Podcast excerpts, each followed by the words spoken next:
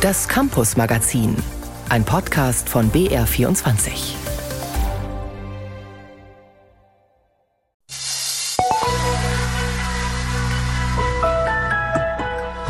Heutzutage möchten die Auszubildenden wertgeschätzt werden und als vollwertiges Mitglied im Prinzip im ganzen Kollegenkreis gesehen und akzeptiert werden.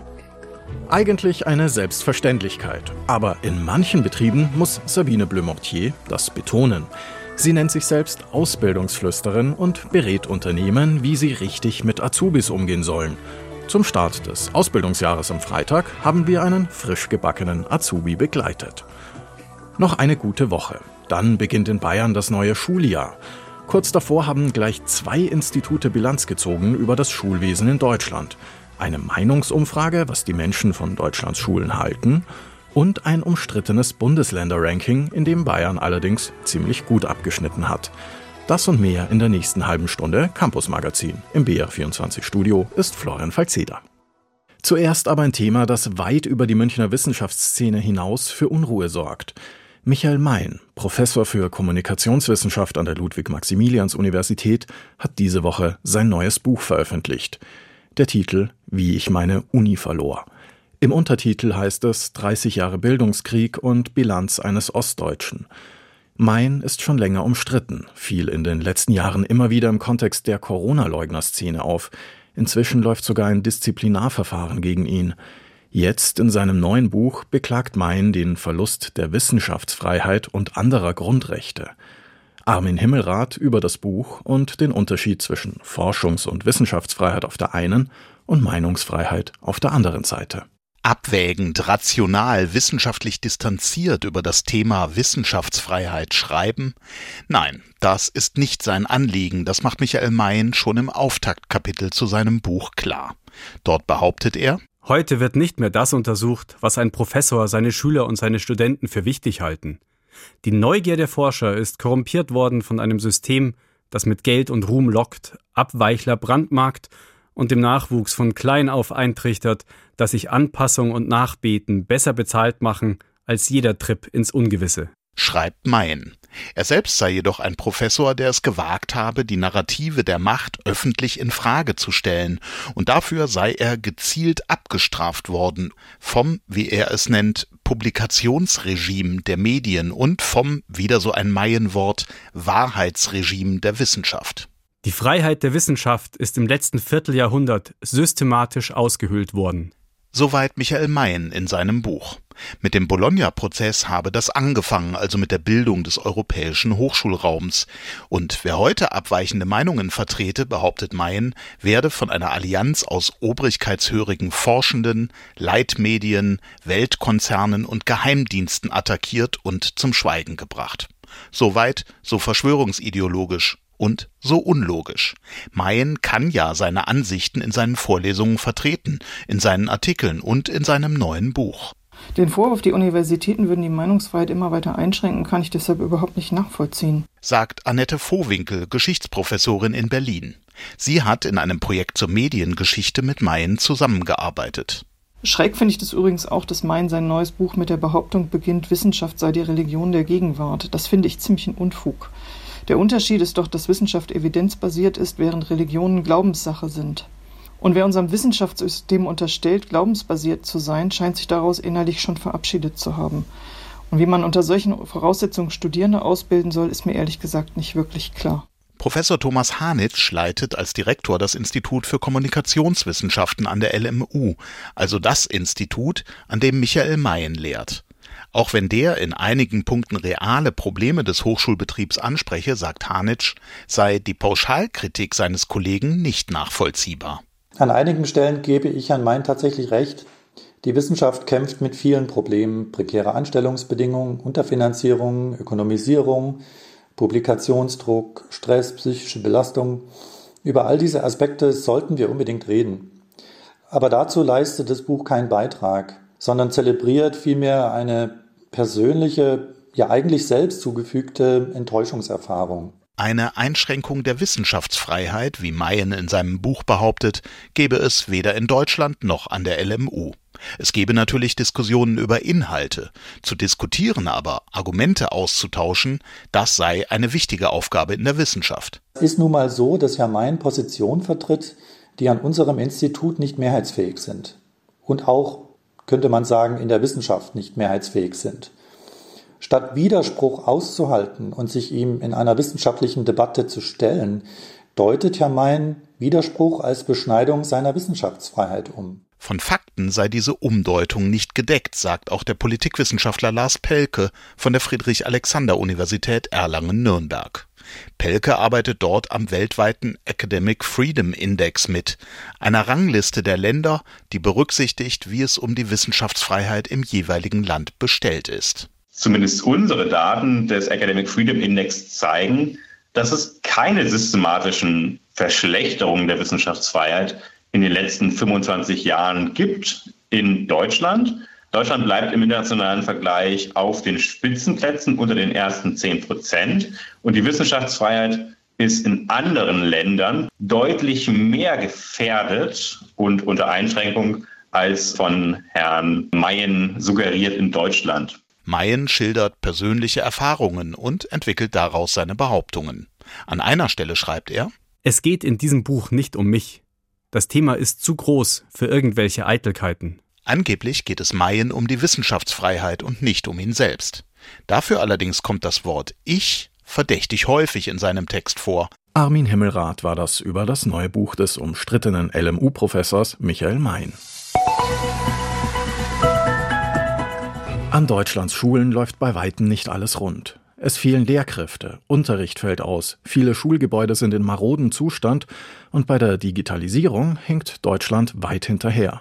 Und so hat auch das Ansehen der Schulen hierzulande gelitten.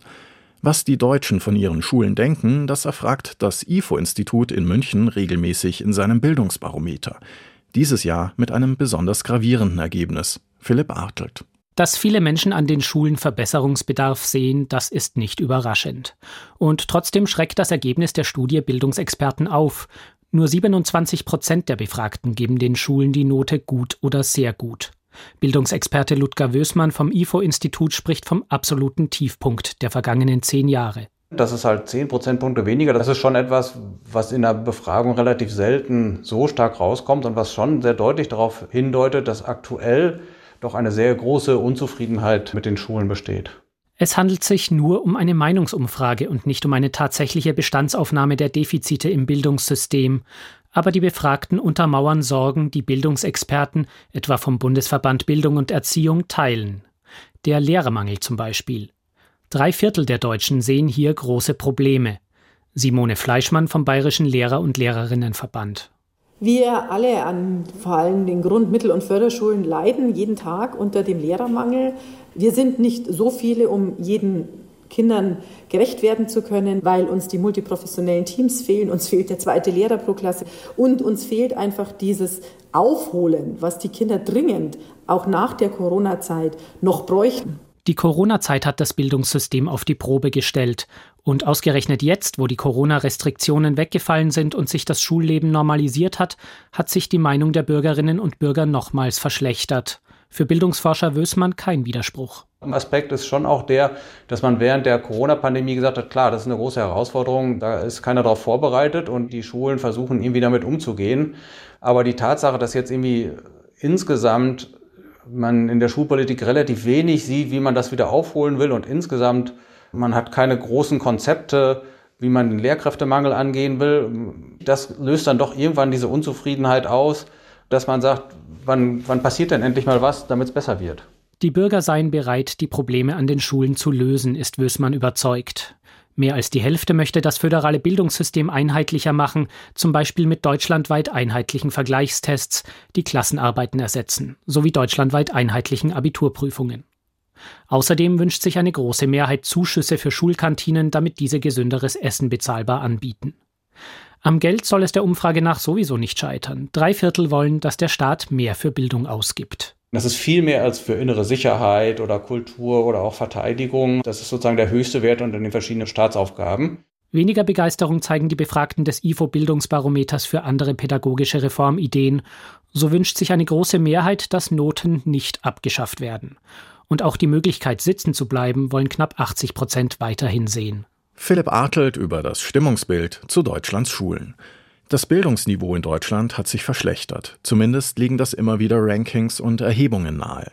Diese Woche erschien der aktuelle Bildungsmonitor der Initiative Neue Soziale Marktwirtschaft, einer Lobbyorganisation finanziert von Arbeitgeberverbänden der Metall- und Elektroindustrie.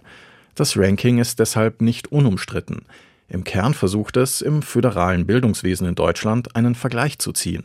Welches Bundesland bereitet die Schülerinnen und Schüler besser vor aufs Berufsleben und wo läuft es weniger gut? Aus Berlin berichtet Markus Streim. Bei den seit zehn Jahren immer schlechter werdenden Erhebungen haben zumindest die besten Bundesländer ihre Position gehalten. Sachsen führt vor Bayern, Thüringen und Hamburg. Aber insgesamt hat sich das deutsche Bildungsniveau in den letzten Jahren dramatisch verschlechtert, so der Geschäftsführer der Initiative Neue Soziale Marktwirtschaft Thorsten Alsleben.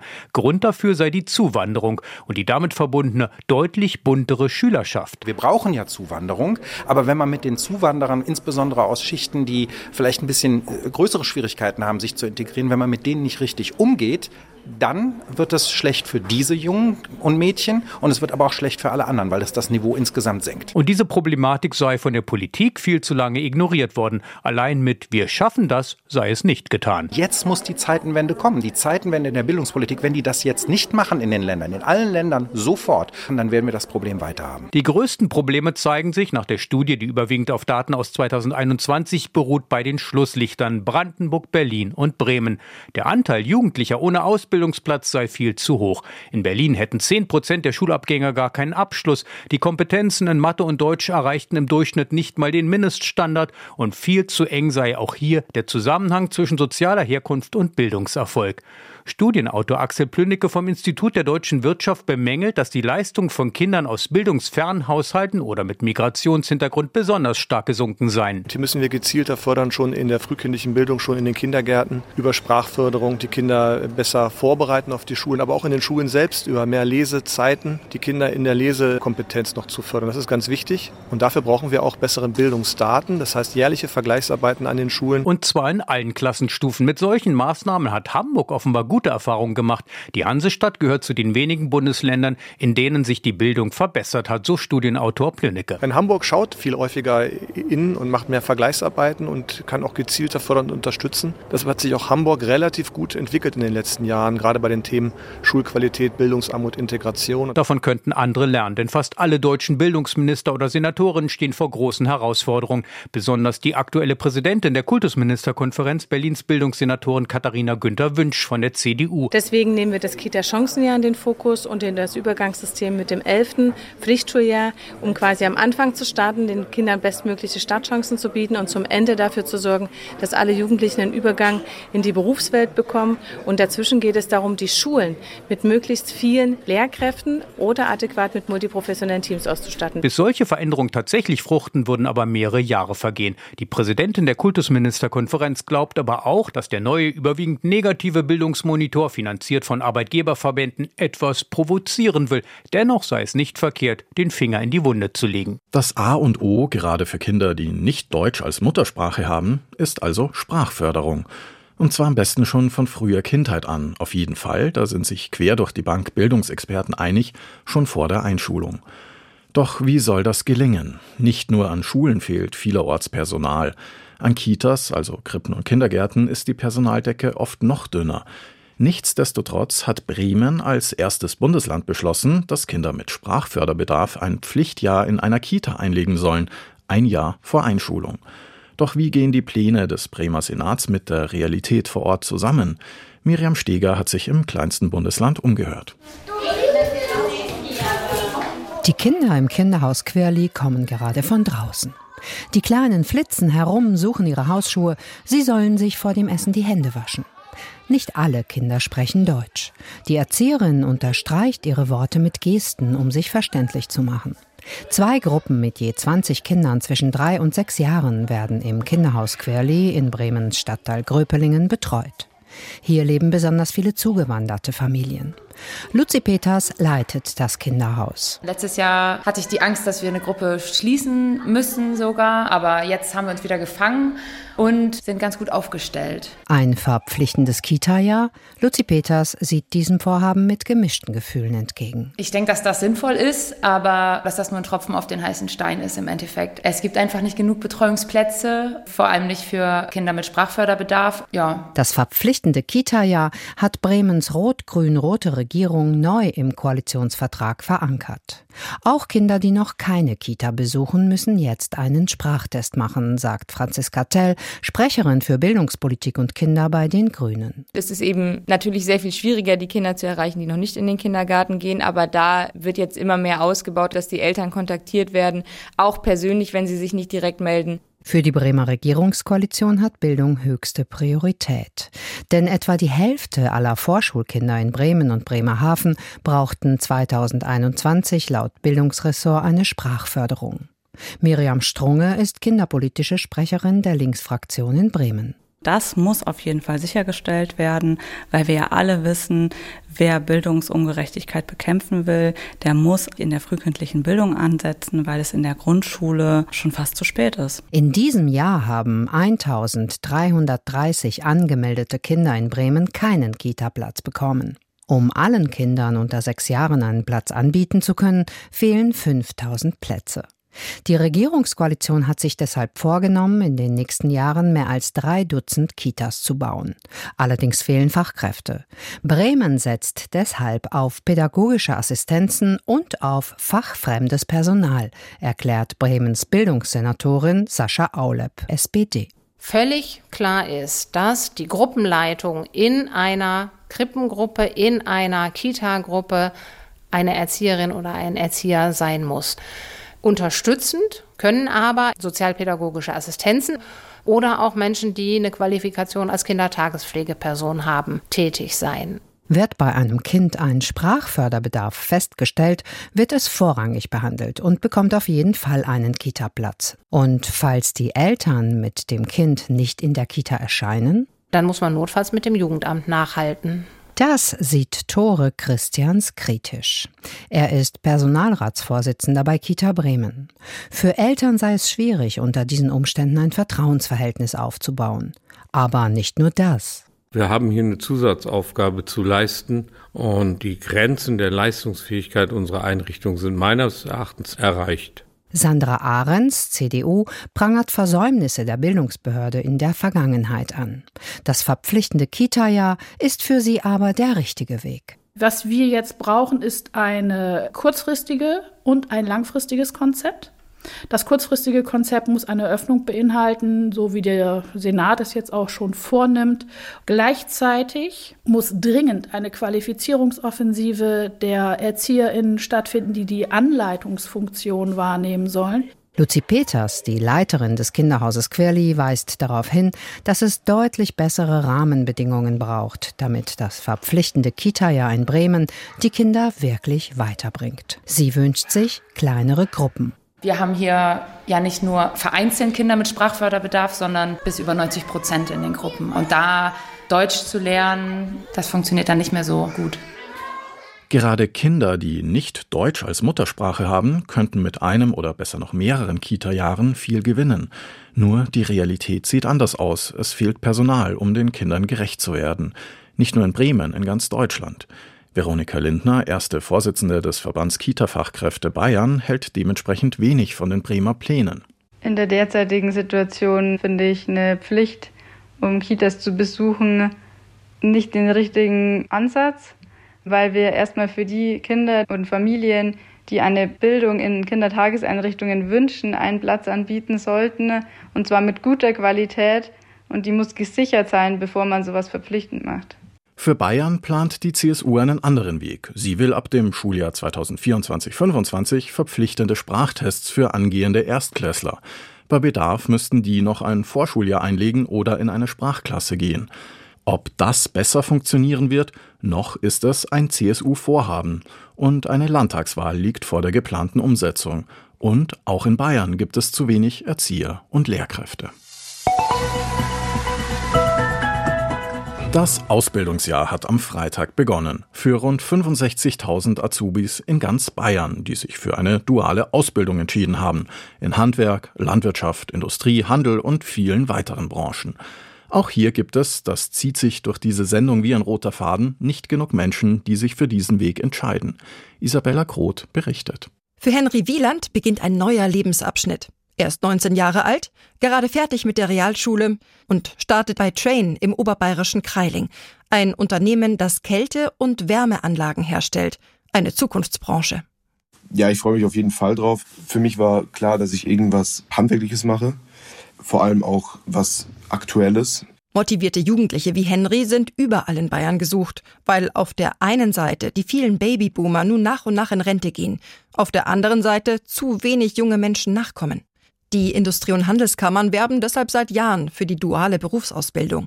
Florian Kaiser leitet bei der IHK für München und Oberbayern die Abteilung berufliche Ausbildung. Die Jugendlichen, die wir heute brauchen, die hätten eigentlich schon längst geboren sein müssen. Und ich glaube, man muss dieser Tatsache dann irgendwie auch mal ins Auge sehen. Die sind einfach nicht da. Und deshalb ist es einfach ganz wichtig, dass wir alle gemeinsam künftig noch mehr von den Vorteilen von der dualen Berufsausbildung überzeugen. Gut fünf Prozent mehr Jugendliche als im Vorjahr haben sich heuer in Bayern für einen IHK-Beruf entschieden. Beim Handwerk ist es immerhin noch ein Plus von gut eineinhalb Prozent. Erfolge nach Corona, doch auf Dauer nicht genug. Rund 38.000 Lehrstellen sind in Bayern aktuell laut Bundesagentur für Arbeit noch unbesetzt. Gleichzeitig sind noch gut 7.500 Jugendliche auf der Suche. Bedeutet, auf jeden davon kommen rein rechnerisch fünf Ausbildungsplätze. Was für die Unternehmen herausfordernd ist, ist für junge Menschen wie Henry Wieland eine Chance. Heutzutage junge Leute sind extrem viel wert und äh, auch sehr gesucht in der Ausbildung.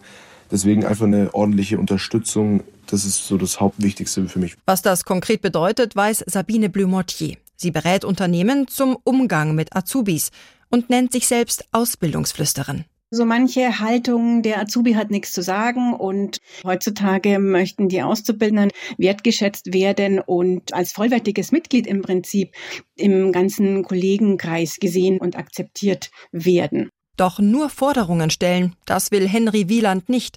Der 19-Jährige will in den nächsten dreieinhalb Ausbildungsjahren etwas beitragen. Das erste Ziel natürlich ist erstmal ein erfolgreicher Abschluss, ein erfolgreicher Geselle werden und die Firma voranzubringen. Und nach der Ausbildung vielleicht den Meister und dann? Eine eigene Firma wäre dann schon so ein Hintergedanke, den man auf jeden Fall hat als großes Ziel. Große Ziele, für die oft eine Ausbildung den Grundstein legt. Das gilt für Henry, genau wie für alle anderen Azubis, die in die Ausbildungswelt starten. Henry Wieland beginnt seinen Weg zum Gesellen, zum Meister, zur eigenen Firma. Mit diesem Beitrag von Isabella Groth über den Start des Ausbildungsjahres in Bayern geht das heutige Campus-Magazin zu Ende. Fürs Zuhören bedankt sich Florian Falzeder.